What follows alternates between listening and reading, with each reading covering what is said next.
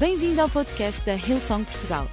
Para ficares a saber tudo sobre a nossa igreja, acede a hillsong.pt ou segue-nos através do Instagram ou Facebook.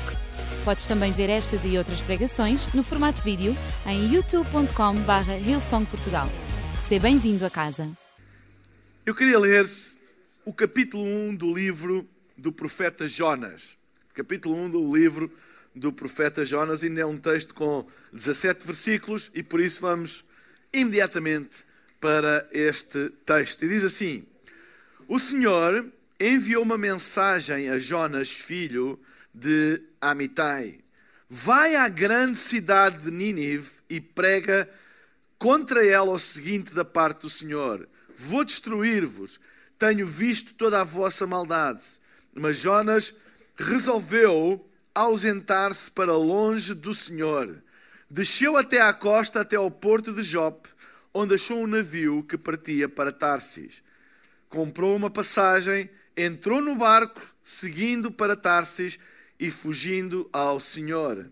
Enquanto o barco navegava, o Senhor fez levantar uma terrível ventania e desencadear-se uma tempestade tal que o navio estava pronto a se despedaçar.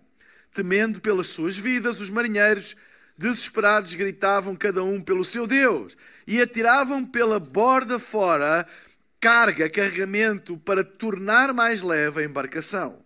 Enquanto isto se passava, Jonas dormia profundamente lá no fundo do barco. O capitão mandou chamá-lo. O que é que se passa contigo? Estás a dormir numa situação destas? Chama também o teu Deus, ou clama também ao teu Deus, para ver se ele tem misericórdia de nós e nos salva. A tripulação resolveu tirar à sorte, a fim de verificarem quem é que de entre deles ofendera os deuses e provocara tamanho temporal. E a sorte caiu sobre Jonas. Que foi que fizestes? perguntaram para que este furacão tremendo caísse sobre a gente. Quem és tu? Que fazes tu? De onde é que vens? De que nacionalidade és? Sou hebreu, adoro o Senhor, o Deus dos céus, que fez a terra e os mares. Depois contou-lhes que estava a fugir do Senhor. Os homens ficaram aterrorizados. Oh, e por que é que fizeste uma coisa destas? O que é que havemos de te fazer para acabar com esta tremenda borrasca? E o tempo piorava assustadoramente. Deitem-me ao mar e tudo ficará calmo outra vez, porque sei que esta tempestade veio por causa de mim. Entretanto, os remadores tentavam em vão levar o barco para a costa. A tormenta era tal que se tornava impossível lutar contra ela. Então bradaram um rogo ao Senhor, o Deus de Jonas: Ó oh, Senhor, não nos tires a nós a vida por causa do pecado deste homem. Não nos tornes responsáveis pela sua morte. A culpa não é nossa. Enviaste esta tempestade sobre ele, tu sabes por que razão. Pegaram depois em Jonas, laçaram-no pela borda fora e tudo se acalmou. Aquela gente ficou presa de um imenso respeito pelo Senhor ofereceram-lhe sacrifícios e fizeram votos de o servir. No entanto, o Senhor preparou um grande peixe para que engolisse Jonas, e este ficou vivo no interior do peixe três dias e três noites. O título da minha mensagem hoje é Não lances fora a carga errada. Não lances fora a carga errada. Sabem, Jonas foi um profeta que recebeu uma chamada de Deus, uma chamada divina, é bem clara nas Escrituras, um propósito de ir pregar arrependimento à capital da Assíria, chamada Nínive. E se nós quisermos fazer uma comparação sociológica para entendermos melhor o contexto, podemos dizer que Nínive era como a capital do terrorismo da altura. Todos os terroristas eram de lá. Então imaginem Jonas receber uma chamada de Deus para ir pregar arrependimento a uma capital do terrorismo. Coisa fácil. Ou seja, ouvir uma voz vem do céu e dizer assim: vai ter com aquelas pessoas e prega-lhes o arrependimento, que se eles não se arrependerem, eu vou julgá-los e matá-los. Imaginem o que é vocês receberem uma chamada de Deus para irem a um antro de terroristas pregar o arrependimento. Então, Jonas teve medo. É, é, muito fácil às vezes nós criticarmos Jonas e, e Jonas fugiu e Jonas fugiu da vontade do Senhor. Não fujas da vontade do Senhor. Ok, só que a vontade do Senhor ali era enviá-lo para o seio de uma cidade que toda a gente evitava estar, quanto mais falar. E quanto mais falar, para eles se arrependerem do que faziam. Ou seja, humanamente falando, aquilo que Deus lhe estava a pedir era basicamente a morte. Então, ele procurou arranjar ali umas desculpas para fugir. Ou seja, ele procurou fugir da capital de um povo bárbaro, fugir de pregar arrependimento e o potencial transformador, mas ele fugiu porque provavelmente ele pensou mais vale fugir do que morrer. E ele fugiu, e se calhar eu fugia também, e se calhar tu fugias também. Às vezes fugimos de coisas que Deus diz muito mais simples, quanto mais destas. Às vezes ficamos com medo de coisas muito mais ou muito menos ameaçadoras, quanto mais desta. Mas a realidade é que ele fugiu de alguma coisa que Deus lhe tinha dito, de alguma coisa que Deus lhe tinha pedido. E talvez nós estejamos a passar um momento na nossa vida, um momento mau da nossa vida. E eu, eu, eu, eu queria vos dizer uma coisa: não tirem conclusões à partida. Conclusões definitivas da vossa vida à partida. Deixem-me dizer-vos uma coisa: não tirem conclusões do resultado de uma luta sem a lutarem. Às vezes nós fugimos de uma luta, fugimos de, uma, de, uma, de, um, de um desafio, fugimos de um obstáculo, porque temos à partida uma ideia de qual vai ser o resultado final. Mas nunca tires conclusões do resultado final de um obstáculo, resultado final de um desafio, resultado final de uma luta, sem lutares. Porque com Deus os resultados nem sempre são aqueles que a lógica prevê. Ok? Então, eu hoje queria falar de três princípios aqui nesta, nesta passagem importantes no que diz respeito a nós entendermos os propósitos de Deus para a nossa vida. E o primeiro é que fugir, fugir da vontade de Deus é sempre mais caro do que obedecer. Vai custar mais, no fim, vai custar mais fugir do que obedecer. Eu ouço muito falar acerca do preço alto da obediência. É assim, a obediência tem um preço e às vezes é alto. Mas alguém vos ensinou do preço altíssimo da desobediência? É que quando se fala do preço da obediência, e a obediência sem dúvida tem um preço. Mas o preço da desobediência é muito maior. Uma das maiores mentiras do inferno é fazer-nos pensar que a obediência tem um preço e que a desobediência não tem. Claro que tem, e no fim, o preço da desobediência é sempre muito maior do que o preço da obediência. A palavra de Deus diz no versículo 3: Jonas resolveu ausentar-se para longe do Senhor, desceu até a costa, até ao porto de Jope, onde achou um navio que partia para Tarsis, comprou uma passagem, entrou no barco, seguindo para Tarsis e fugindo ao Senhor. É interessante que a Bíblia diz que Jonas desceu até à costa. E deixem-me dizer, quando nós fugimos da vontade de Deus, nunca se sobe, é sempre a descer. É sempre a descer. Fugir da vontade de Deus nunca é a subir, é sempre a descer. E o preço que se paga por fugir da vontade de Deus, fugir de Deus, é sempre maior do que o preço que se paga por obedecer. E se nós olharmos para a história de uh, Jonas, uma coisa sabemos: sabemos que a desobediência dele trouxe-lhe um preço muito alto, quase que lhe custou a vida, se não fosse a misericórdia de Deus. E sabem, se nós analisarmos bem a nossa vida, o preço da desobediência é sempre muito mais alto. E é impressionante a criatividade que nós arranjamos para desobedecer. Nós somos criativos em encontrar justificações para a desobediência. Sabem, custa muito mais manter uma mentira do que dizer a verdade. A verdade pode ter um preço alto no momento mas a verdade tu pagas a pronto. A mentira pagas a prestações o resto da tua vida. Porque uma mentira exige sempre um preço constante. para sustentar uma mentira, ui. Porque é fácil dizer uma mentira, mas sustentar uma mentira vai exigir um preço altíssimo de ti. Enquanto a verdade às vezes tem um preço alto no momento. Mas a verdade, quando ela é dita, é dita, o preço está pago, está pago. Enquanto a mentira é como que uma prestação para o resto da vida, até ao dia em que tu te arrependes da mentira, até ao dia em que a gente fala a verdade. E sabem, é impressionante a criatividade que às vezes nós temos, os alibis, as mentiras que se tem que inventar, as coisas que temos que fazer às escondidas com medo que alguém nos veja. O preço da desobediência é sempre muito mais alto do que o preço da obediência. O preço do pecado é sempre mais alto do que o preço da obediência. A Bíblia diz: o salário do pecado é a morte. Não há outro salário. O preço da desobediência é a morte. Sabem? Eu às vezes ouço pessoas dizerem, e às vezes eu até entendo o contexto do alto preço de seguir a Deus, que é um preço muito alto de seguir a Deus, e prega sobre o preço de seguir a Deus, e o preço de servir a Deus, e o preço. É assim, tem um preço, porque todas as coisas na vida, todas as coisas que tu alcanças e que tu conquistas, têm um preço. Todas. Não há nada que a gente alcance sem um preço associado. É lógico que obedecer a Deus, da vontade de Deus para a nossa vida, também tem um preço.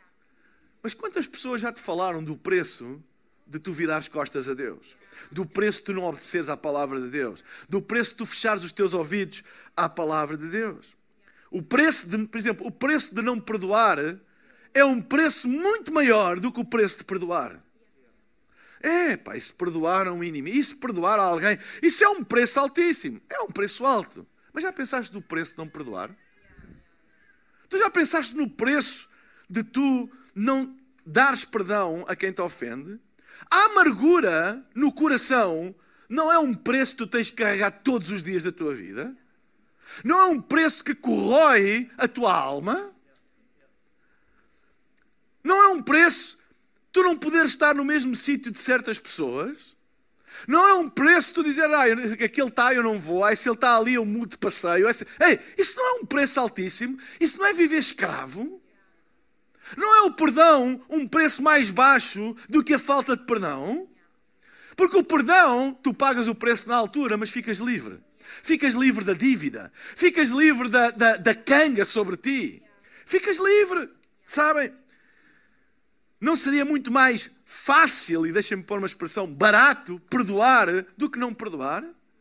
Não seria mais barato para Jonas obedecer do que fugir da vontade de Deus? Sabem? Pessoas que perdem a fé, que perdem a família, que perdem amigos, que perdem oportunidades, que perdem propósito porque simplesmente ou não perdoam ou não obedecem. Ou seja, elas estão sempre às vezes a ver o preço do momento de fazer o que é certo e esquecem-se de contabilizar o preço de não fazer aquilo que é certo.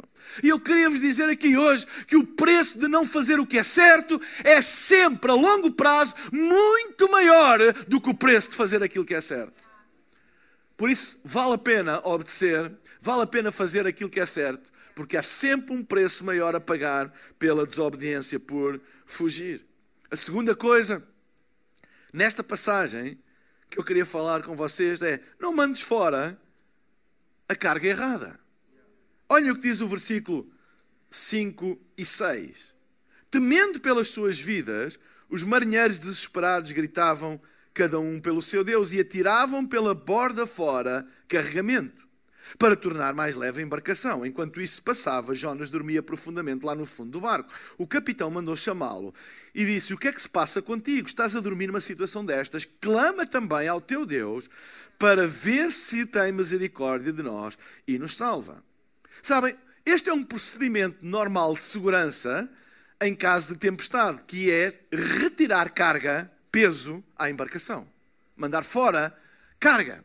E a tendência é sempre mandar fora, em primeiro lugar, a carga que eventualmente menos falta faz para a sobrevivência e que mais peso tem.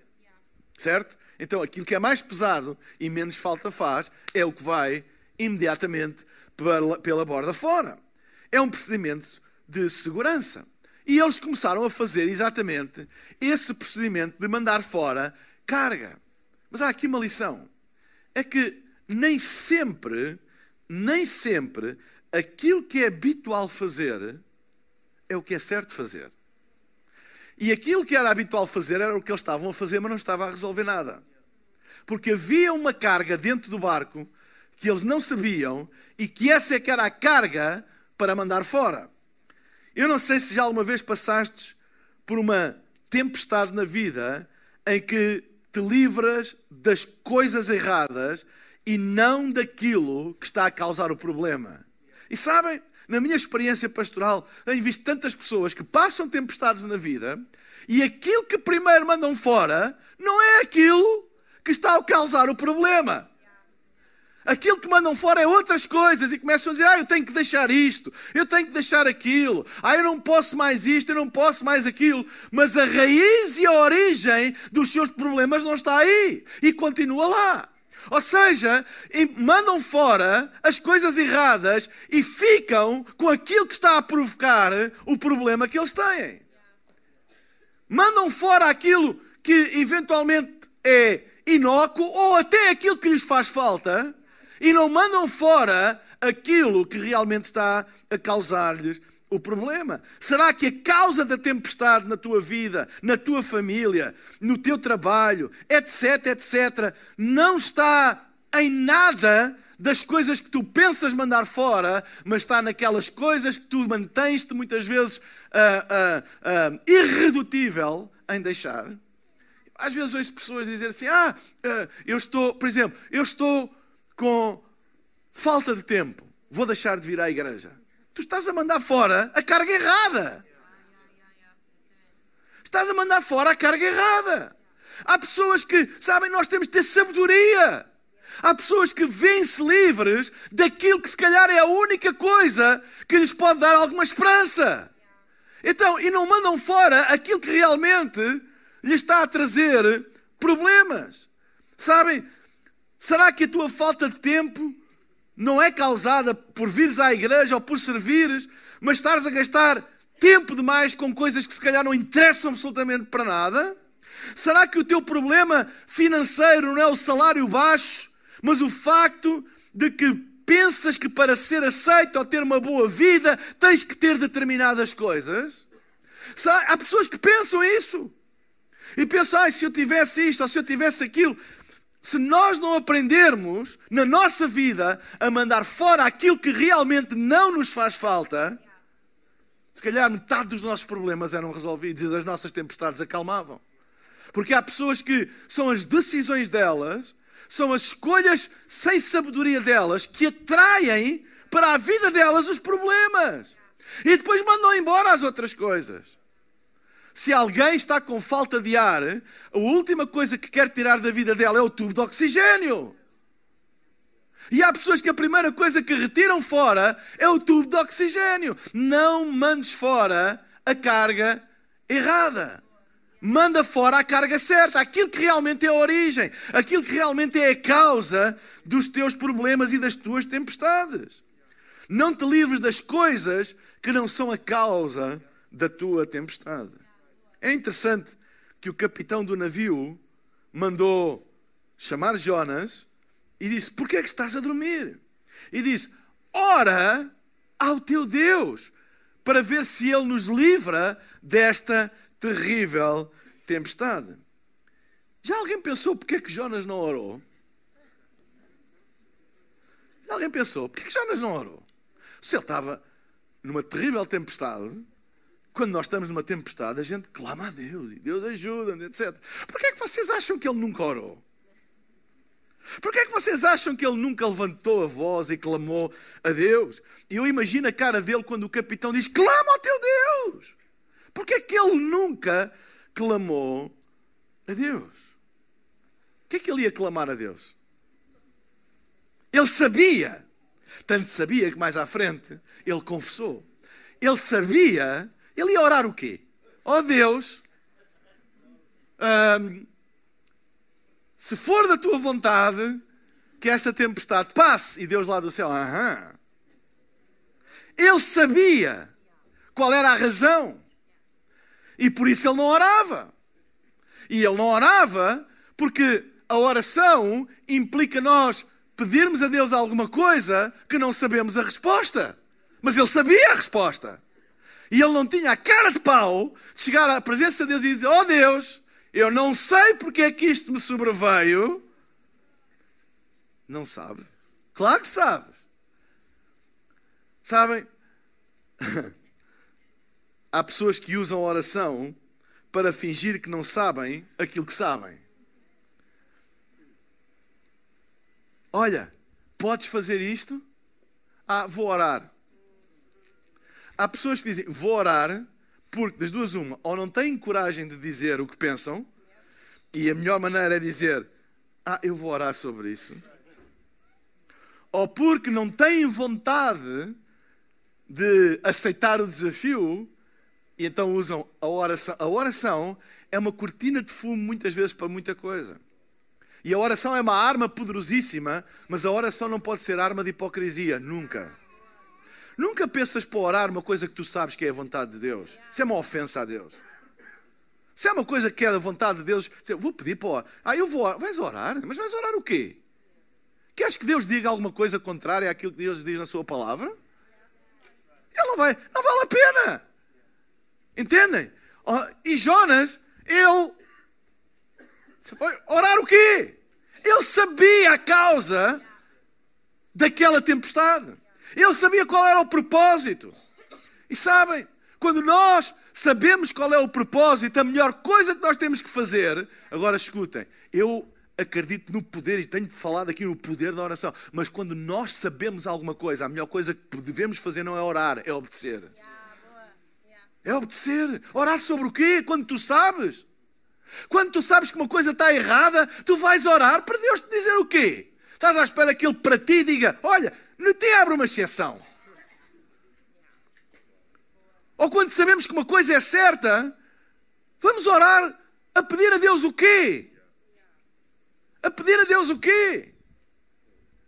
Será, será Deus, eu, eu, eu vou orar a ver se é da vontade de Deus eu levar aquela pessoa à igreja. Isso é uma ofensa a Deus. Deus vai te dizer: é pá, não, não o leves à igreja. É uma ofensa a Deus. Sabe, a oração é uma arma poderosa.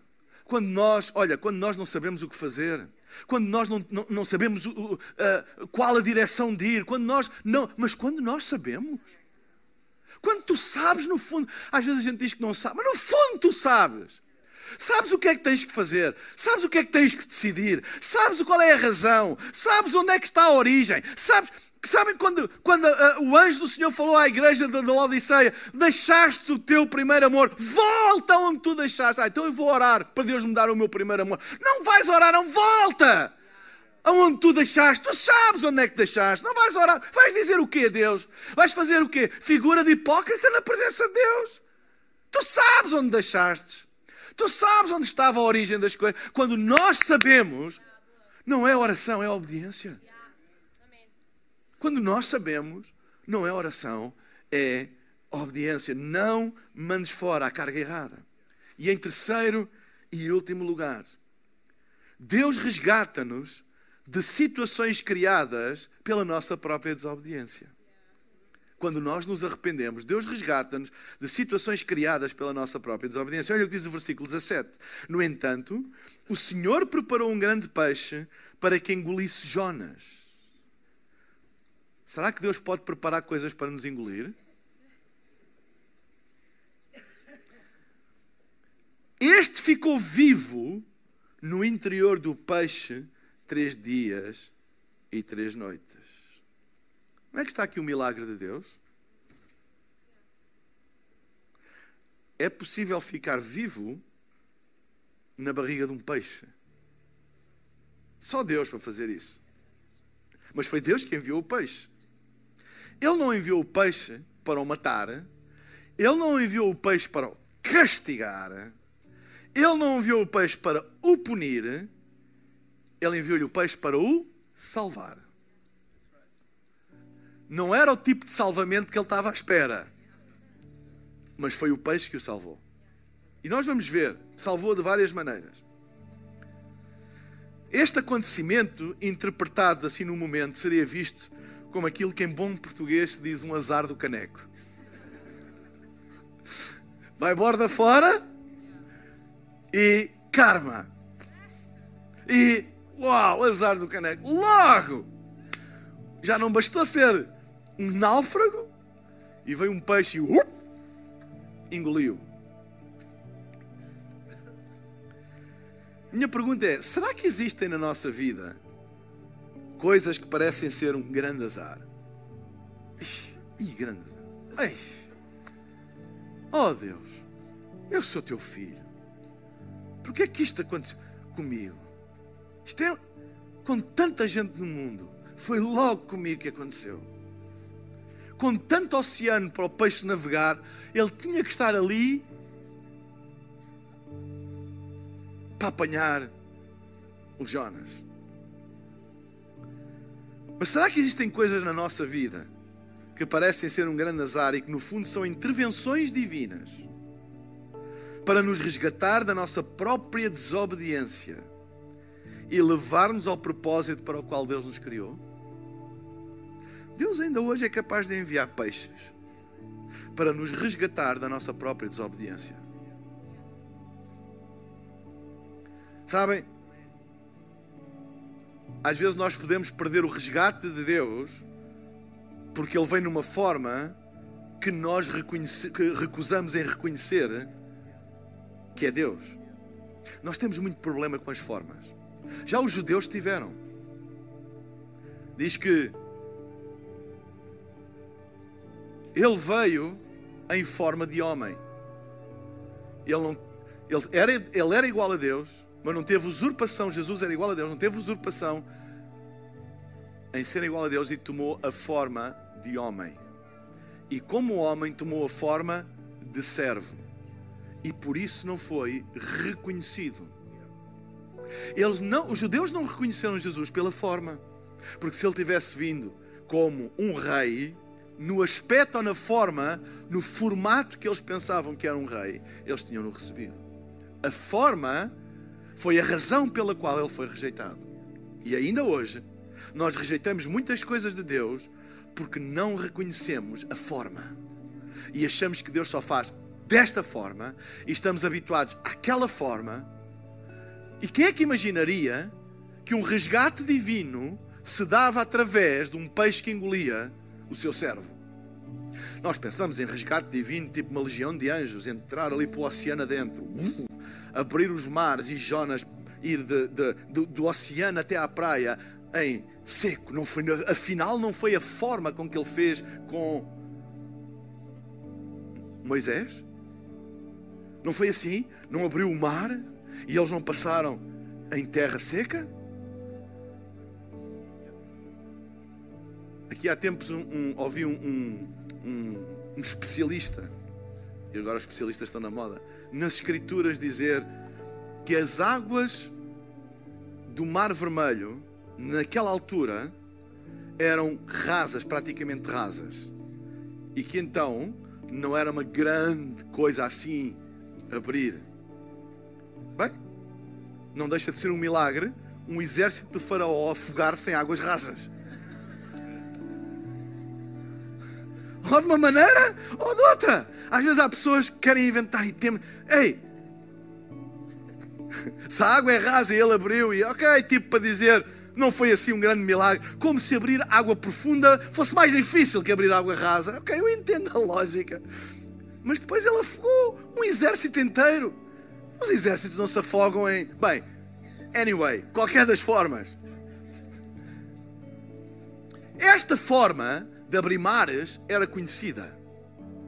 E se isso tivesse acontecido, Jonas iria dizer: Uau, olha Deus a livrar-me. Agora, vir um monstro daqueles em direção dele e dizer assim: Olha, vem aí o meu livramento. Não, ele dizia assim: Olha, vem aí o meu predador. Eu vou ser comida. É assim que eu vou acabar os meus dias. E às vezes nós olhamos para a forma das coisas que vêm à nossa vida e perguntamos: Deus, é assim que a minha vida vai acabar? É assim? Ei, calma. Há coisas que vêm à nossa vida que nós não reconhecemos a forma, Mas Deus pode estar nela. E Deus está muitas vezes em coisas que nós não reconhecemos a forma.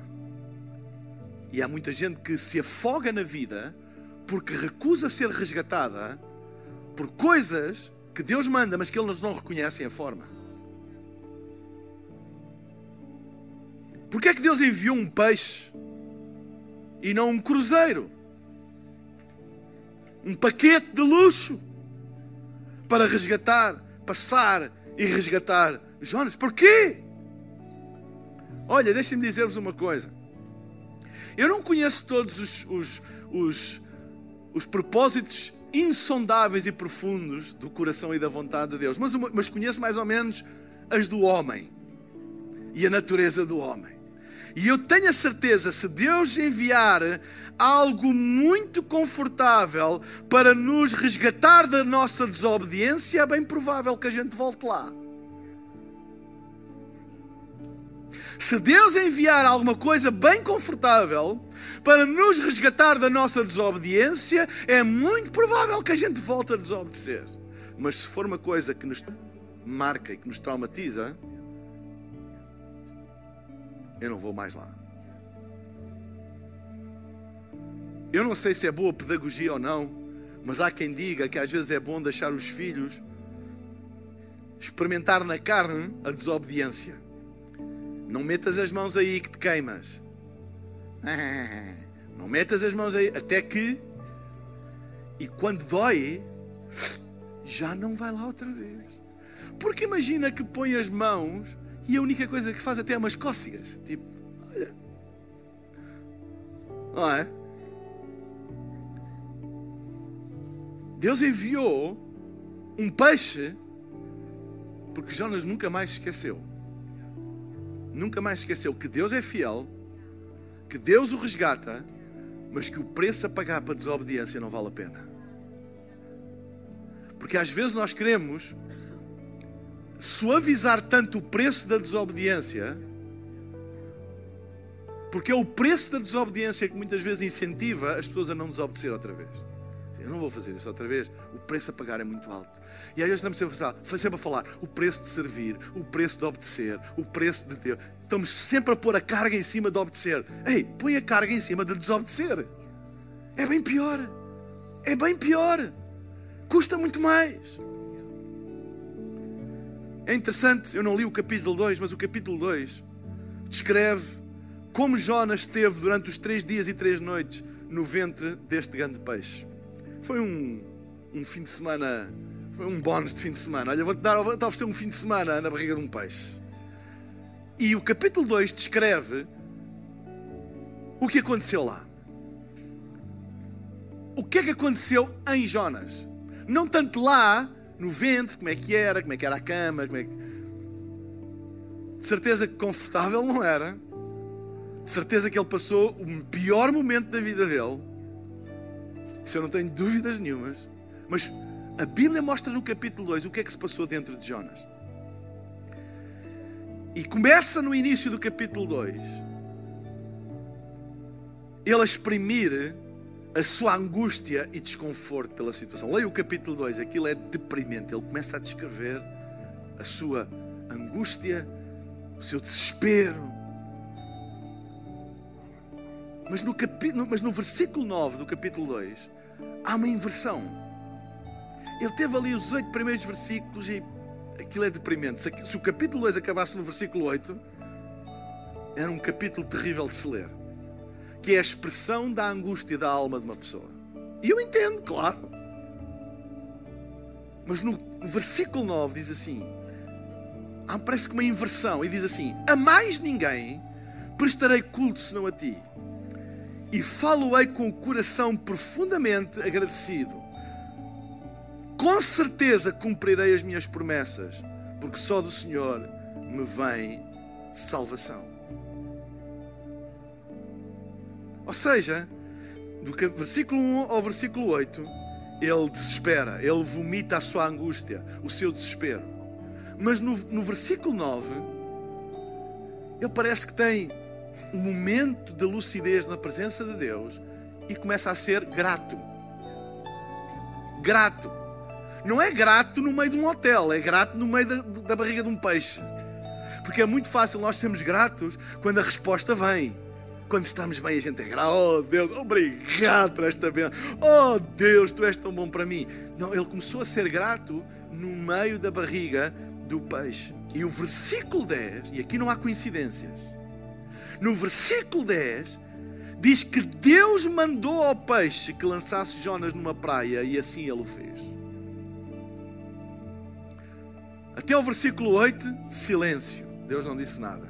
A partir do momento em que ele foi grato, versículo 10, Deus ordenou ao peixe, o mesmo peixe que Deus ordenou, porque está escrito que foi Deus que ordenou, que o engolisse. Foi Deus que enviou aquele peixe. Aquilo não foi coincidência. Deus enviou aquele peixe, engoliu. E Deus deu ordem ao peixe para que o lançasse numa praia. E ele assim o fez. Não é coincidência de que quando Jonas mudou no coração dele e começou a ser agradecido, mesmo no meio de uma situação difícil, ele saiu da barriga do peixe. Deixem-me dizer-vos uma coisa. A única maneira que nós temos de sair no meio de situações difíceis, no meio de consequências da de desobediência, é arrepender-nos e sermos gratos a Deus. Reclamar não resolve o problema de ninguém. Pode resolver numa repartição pública. Mas em Deus não resolve. Não é por tu reclamares diante de Deus que Ele te vai ouvir e responder. Mas a partir do momento em que nós somos gratos diante dele, amém?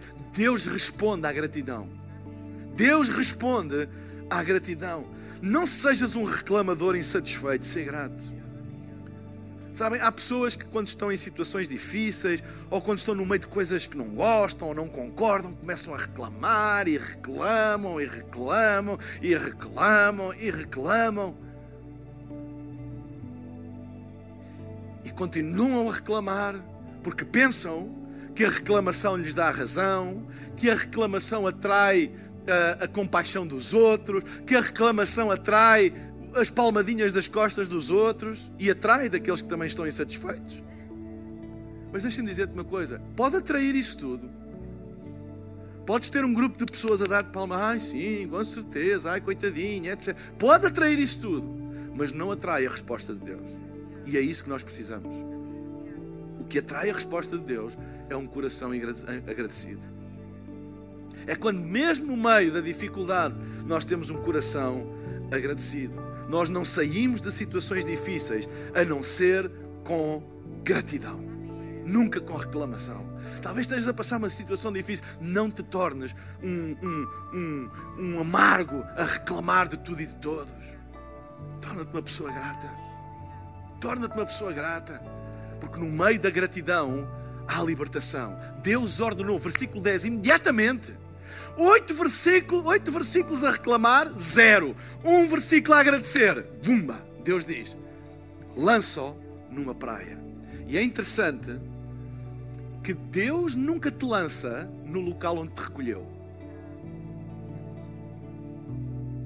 Ele recolheu-te no meio da tempestade, no meio do mar. Foi aí que ele recolheu. Não da maneira que tu pensavas, não da maneira que Jonas pensava, mas ele recolheu, mas não o lançou no mesmo sítio lançou num lugar seguro. Deixa-me dizer-te uma coisa: Deus nunca te lança no mesmo local onde Ele te recolhe. Amém? Quando Deus te recolhe, lembra-te, Ele vai te lançar em terra seca. Ele vai te lançar num lugar seguro. E eu oro a Deus para que Deus hoje possa recolher vidas aqui hoje. Pessoas que estão desesperadas, pessoas que estão longe de Deus, pessoas que não têm um relacionamento com Ele, pessoas que estão a passar por grandes tempestades e dificuldades, deixa que Deus te recolha hoje. Com a certeza de que quando Ele te lançar, Ele vai te lançar num lugar diferente, Ele vai te lançar num lugar seguro. E às vezes temos aquela jornada, que é uma jornada difícil, dentro da barriga do peixe, mas quando somos lançados em terra, quando somos lançados num lugar seguro, nós vemos Deus, Ele sempre me protegeu mesmo quando Ele enviou aquilo que parecia ser a minha destruição, Ele tinha um plano de me proteger. Sabem? E vou terminar dizendo isso. Vocês sabem que as chances de Jonas sobreviver dentro d'água era uma questão de horas? Era uma questão de horas, por causa da hipotermia. Eu não percebo muito dessas coisas, mas sei que quando um corpo entra em hipotermia, se não é aquecido imediatamente, a pessoa morre. E a maior parte, sabem que a maior parte dos grandes naufrágios, as pessoas não morreram afogadas, mas morreram de hipotermia. Porque o corpo deixou de ter capacidade de se aquecer e morreu. Ou seja, o peixe deve, ser, deve ter sido. Eu não sei que peixe. Há quem diga que era uma baleia, mas uma baleia não é um peixe. Deve ser um peixe, sei lá. Um, não sei que peixe é que era. Tipo um. Faço ideia. Olha, era um peixe que eu não gostava de encontrar quando fosse à pesca. Deus enviou esse peixe para o recolher. No fundo, o peixe salvou. Salvou. O peixe salvou a vida dele. E às vezes há coisas que vêm à nossa vida e que nós pensamos que vêm para nos destruir, mas elas vêm para nos salvar. Há acontecimentos traumáticos na nossa vida, fruto às vezes da nossa desobediência, mas esse acontecimento Deus usa para nos salvar. Deus usa para nos voltar a trazer ao caminho. Deus usa. Quantas, quantos testemunhos nós ouvimos de pessoas que, por causa de tragédias na vida deles, de coisas que eles pensavam que ia ser o fim delas, foi a porta que Deus abriu para eles se reconciliarem com Deus? E Deus lançou num lugar seguro. Eu oro a Deus para que tu hoje saias daqui numa praia de terra seca. Amém? E não tenhas medo quando um peixe aparecer à tua frente. Confia em Deus. Amém? Confia em Deus. Então deixa-me dizer-te para terminar. Lembra-te sempre que o preço de desobedecer é maior do que o preço de obedecer. Lembra-te de lançar fora aquilo que tu não precisas e não aquilo que tu precisas. Nunca lanças fora, nunca lances fora a tua fonte de suprimento. Eles nunca lançam fora a comida, lançam fora. Se eles tiverem uma carga de. Se o barco trouxer uma carga, por exemplo, de automóveis, eles lançam fora os automóveis. Se é uma carga de móveis, lançam fora. Uma carga de. Até pode ser de coisas muito valiosas, mas os mantimentos, eles não mandam fora. Porque na hora em que a nossa vida está em perigo, é que verdadeiramente aquilo que tem valor tem o seu verdadeiro valor. O que é que vale um carro? Não é? Imagina um carro, um Rolls Royce, uma coisa assim qualquer que vale um milhão, imaginem um milhão, um carro de coleção. E ter, sei lá, um, um, um de água e um saco cheio de pão e o valor comercial do idão não tem nada a ver. Mas na hora em que se estiver a afogar, o que é que manda fora? Alguém come Rolls Royce? Manda fora. Aquilo não. Às vezes na nossa vida, as coisas mais preciosas nós não damos valor. Até que, às vezes nós não damos valor ao facto de podermos estar na igreja, de podermos ouvir a palavra, de termos irmãos. Às vezes nós não damos valor a essas coisas, damos valor a outras que parecem comercialmente, entendam o que eu estou a dizer, bem mais valiosas até que até que uma coisa vem à nossa vida e não nos deixa outra alternativa. E a única coisa que a gente tem é pedir a essa pessoa ou a essa igreja que a gente não valoriza, dizer, podes orar por mim. Uhum. É o que estava a acontecer. Então, lança fora. Lança fora aquilo que, por mais que os homens digam que é o mais valioso, tu sabes o que é o mais valioso que tu tens na tua vida. Nunca lances fora. Nunca lances fora aquilo que é o mais valioso da tua vida. E lembra-te sempre: Deus sempre é misericordioso para nos resgatar de situações criadas pela nossa desobediência. Deus é misericordioso. Deus, Deus ama-nos o suficiente para quando nós temos um coração arrependido e grato, nos resgatar dos nossos próprios erros, nos resgatar da nossa própria desobediência. Vamos ficar de pé na presença de Deus.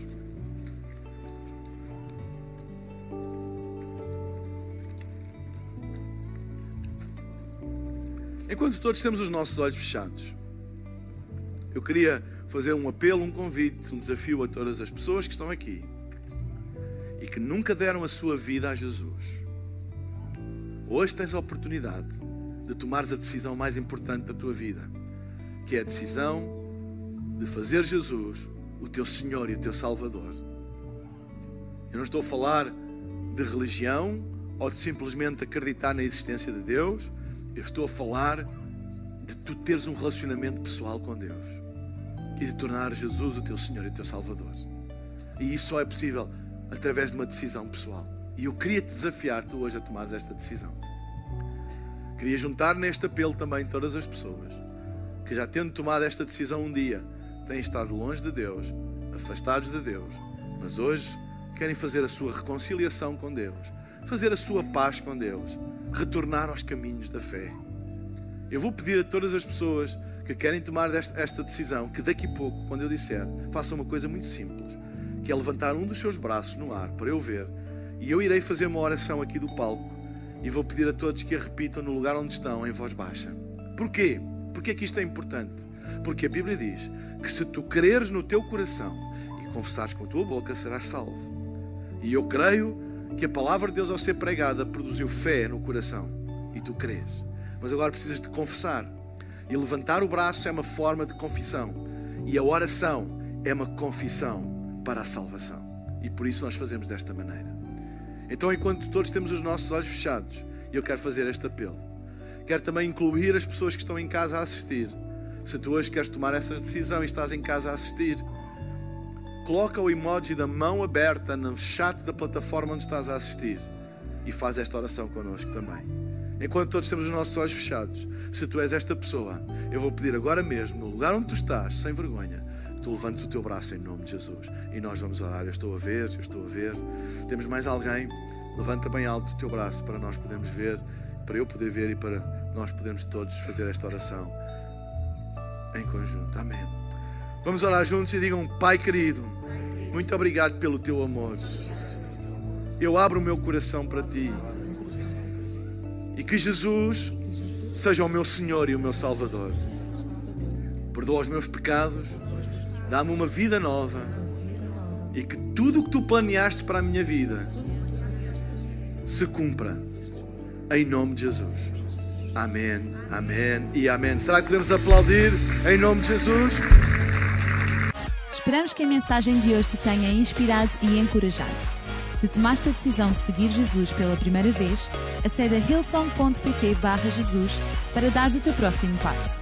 Lembramos que podes seguir-nos no Facebook e Instagram para saber tudo o que se passa na vida da nossa igreja. O melhor ainda está por vir.